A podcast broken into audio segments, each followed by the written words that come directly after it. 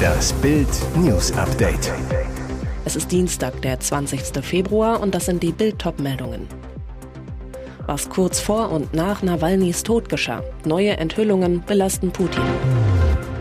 Nach fast drei Wochen meldet sie sich zurück. Dagi spricht über Burnout. Walter Nachfolger beim HSV. Diese Probleme muss Baumgart sofort anpacken. Wird ein feiger Mord vertuscht? Am Freitag starb der größte Kritiker von Kreml-Tyrann Wladimir Putin, Oppositionsführer Alexei Nawalny in einer russischen Strafkolonie im Polarkreis. Die Umstände noch immer unklar. Die verlogene Kreml-Version, die russische Strafvollzugsbehörde gab an, Nawalny habe sich am Freitag nach einem Gang im Freien in seiner Strafkolonie in Sibirien unwohl gefühlt und sei zusammengebrochen. Offenbar hatten aber mehrere Beamte des russischen Geheimdienstes FSB nur zwei Tage bevor Nawalny im trostlosen Polarwolf-Gefängnis in Chab hoch am Polarkreis für tot erklärt wurde, dem Lager einen Besuch abgestattet. Sie schalteten einige der Sicherheitskameras und Abhörgeräte dort ab und demontierten sie, berichtet das russische Portal Gulagonet. Ebenso erstaunlich war die Geschwindigkeit, mit der die Behörden die Tragödie in dem abgelegenen Lager bekannt gaben und kommentierten, wie aus einer von der Menschenrechtsgruppe veröffentlichten Zeitabfolge hervorgeht. Dies deutet darauf hin, dass Nawalny deutlich früher starb, als vom Kreml behauptet. Nur zwei Minuten nach dem offiziellen Tod des 47-Jährigen, 14.17 Uhr Ortszeit, veröffentlichte die Gefängnisbehörde eine scheinbar längst vorbereitete Pressemitteilung. Vier Minuten später behauptete ein staatlich kontrollierter Kanal auf der Nachrichtenseite Telegram, die Todesursache sei ein Blutgerinnsel gewesen. Und nur sieben Minuten später sprach Kreml-Sprecher Dimitri Pesko mit ersten Medien darüber. Heißt konkret, die Todesnachricht ging in extremer Geschwindigkeit um die Welt, verbreitet vom Kreml. Die sterblichen Überreste des prominenten Putin-Erzfeinds sind seit seinem plötzlichen Tod am vergangenen Freitag spurlos verschwunden. Kritiker vermuten, der Kreml, den sie des Mordes an Nawalny beschuldigen, versucht, dessen Todesumstände zu vertuschen. Zuletzt tauchten Aufnahmen auf, die diese These stützen könnten. Eine Webcam filmt in der Nacht nach Nawalnys Tod eine Kolonne von Regierungsfahrzeugen auf der einzigen Straße zwischen Nawalnys Todeslager Polarwolf und dem örtlichen Leichenschauhaus. Einfach mal die Stopptaste drücken. Dagi B, 29, ist die bekannteste YouTuberin Deutschlands, hat allein auf Instagram 6,8 Millionen Follower. Seit zwölf Jahren begeistert sie mit ihren Videos. Doch dieser Erfolg hat einen hohen Preis. Die Mutter eines zweijährigen Sohnes fühlt sich ausgebrannt, tauchte jetzt für fast drei Wochen ab. Montag meldete sie sich bei ihren Fans auf Instagram zurück und erklärte, ich bin ein bisschen durchgedreht im Kopf. Mir wurde das alles einfach zu viel, erklärte sie die Pause. Sie habe keine Kraft gehabt, Content zu produzieren. Dagi B. Einfach nur weg sein, einfach mal wieder richtig durchatmen können, sich um nichts außer seine Liebsten kümmern, keine Verpflichtungen haben, über nichts nachdenken und einfach nur Dagi sein. Sie habe sich in der letzten Zeit einfach mal nur auf ihre Familie und ihre Gedanken konzentriert. Jetzt geht es ihr wieder besser, aber auch noch nicht richtig gut. Ihr ist klar, der Druck, ständig etwas Neues posten zu müssen, gehört zu den Schattenseiten von Social Media. Trotzdem müsse sie immer noch lernen, damit umzugehen. Ist das der Beginn von Burnout? Bin ich einfach nur gerade in einem Motivationsloch? Eine kleine Winterdepression? Ich weiß es nicht. Was ich weiß ist, dass ich auf Stopp drücken muss, um mich selbst wieder ein wenig greifen zu können, gesteht sie ehrlich.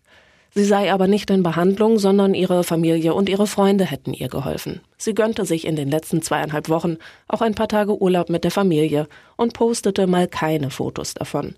Doch ihre Fans müssen nicht ganz auf sie verzichten. Ich werde auf jeden Fall weitermachen, verspricht sie und bittet, habt Nachsicht, wenn mal ein paar Tage nichts kommt. Steffen Baumgart wird in Hamburg sofort anpacken müssen. Der neue HSV-Coach hat einige Aufgaben und Probleme zu lösen. Wie wird Baumgart die wackelige Defensive stärken? Mit 33 Gegentreffern hat Hamburg nur die siebtbeste Abwehrreihe der zweiten Liga. Allein in den ersten fünf Rückrundenpartien kassierte der Aufstiegskandidat elf Tore. Der große Hoffnungsträger, dass der Torhagel in den kommenden Spielen deutlich eingedämmt wird, heißt Sebastian Schonlau.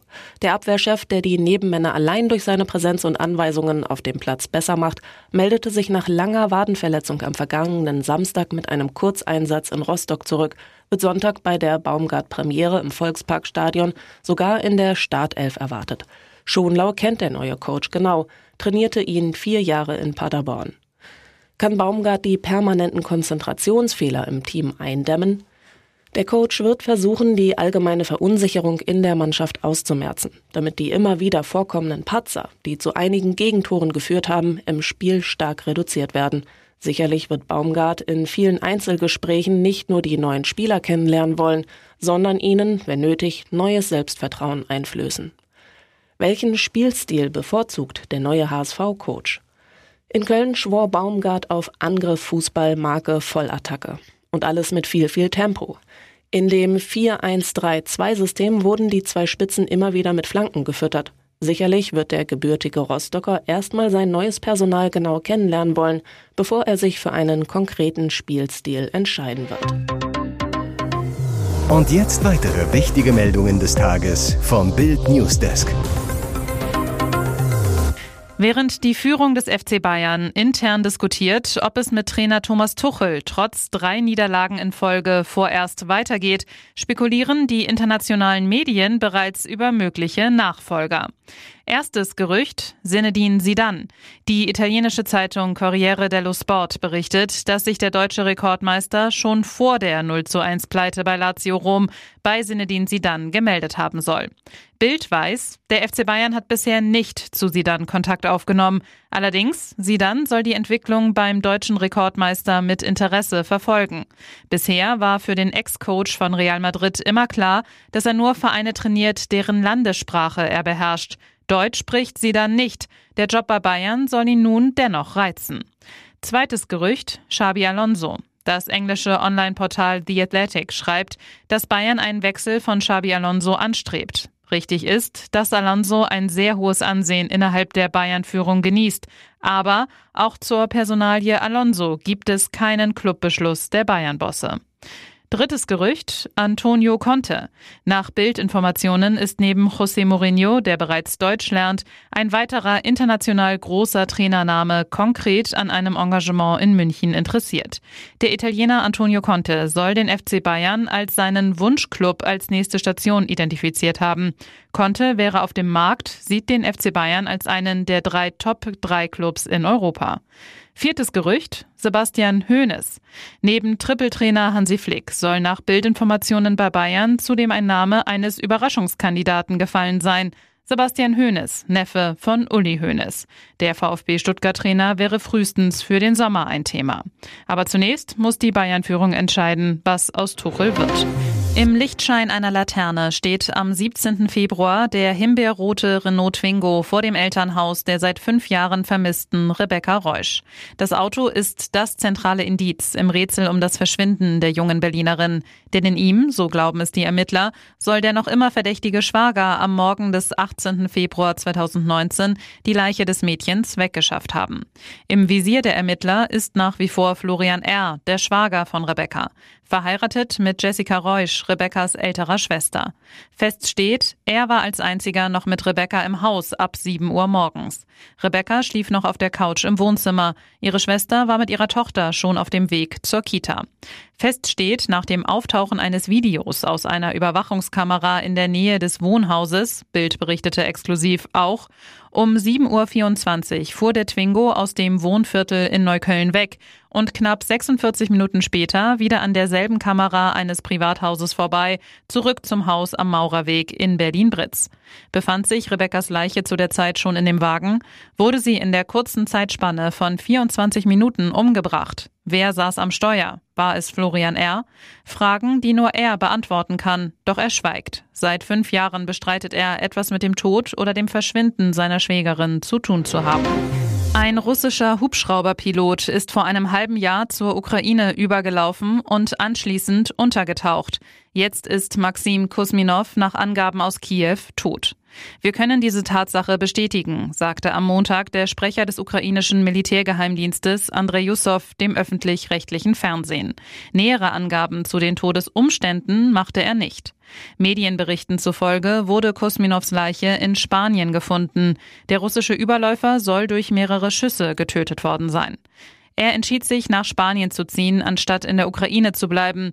Nach unseren Informationen lud er seine Ex-Freundin zu sich nach Hause ein und wurde später erschossen aufgefunden, zitiert das Internetportal Ukrainska Pravda, eine eigene Geheimdienstquelle. In der Nähe sei ein ausgebranntes Auto gefunden worden, mit dem die mutmaßlichen Mörder entkommen sein sollen. Eine Bestätigung spanischer Behörden lag nicht vor. Der Pilot war im August vorigen Jahres aus Russland mit einem voll ausgestatteten Armeehubschrauber in die Ukraine geflogen. Nach der Landung auf einem ukrainischen Militärflugplatz wurden die beiden anderen Besatzungsmitglieder nach ukrainischen Angaben auf der Flucht erschossen. Der Russe hatte von Kiew umgerechnet über 460.000 Euro für die Tat erhalten. Das Staatsfernsehen in Moskau berichtete im Herbst, der russische Geheimdienst habe den Auftrag zur Tötung des Mannes erhalten, der als Vaterlandsverräter gilt. Die Ukraine wehrt seit knapp zwei Jahren eine russische Invasion ab. Kiew hatte im April 2022 Belohnungen für an die Ukraine übergebenes, funktionsfähiges russisches Kriegsgerät festgelegt. Als Höchstprämie für ein Kampfflugzeug verspricht der ukrainische Staat russischen Überläufern umgerechnet über 920.000 Euro.